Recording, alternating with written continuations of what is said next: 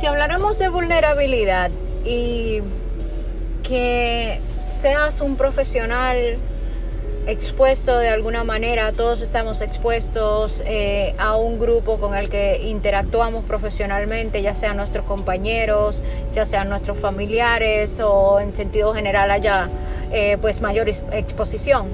Eh, imagina que algo que consideras propio, personal, que no quisieras difundir de manera pública en un segmento profesional, eh, queda revelado ante personas que pudieran juzgarte de cualquier manera X.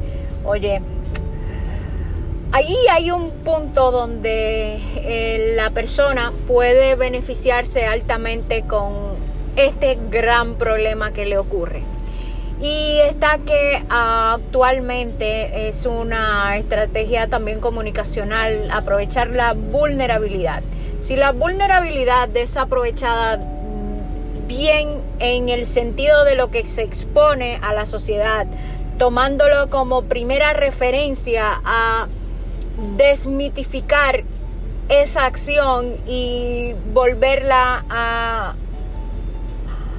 al sentimiento colectivo de que puede ser yo y aceptarla con la vulnerabilidad del el mostrarse sin defensas ante la opinión de otros puede ser aprovechada de una manera de que sea la, la catapulta a que tu carrera profesional crezca.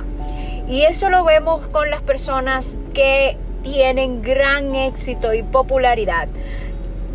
Regularmente han sufrido en sus vidas de episodios en los cuales cosas que consideran personales son reveladas o que más allá de eso, pues eh, sea expuesta en una situación de momento, pues alguna característica eh, desconocida para el público en general, eh, ya sea su entorno. Estamos hablando que tu público en general puede ser cinco seguidores, tus compañeros de trabajo, tu jefe, o estemos hablando de cientos o miles de personas puede ser un punto a favor si tomas en cuenta que la mayoría de las cosas que se trabajan hoy día en coaching es el procesar la vulnerabilidad para sacarle mayor beneficio a esa característica expuesta en el momento. Así que si te pones a pensar en ello, hoy ser vulnerable es un valor.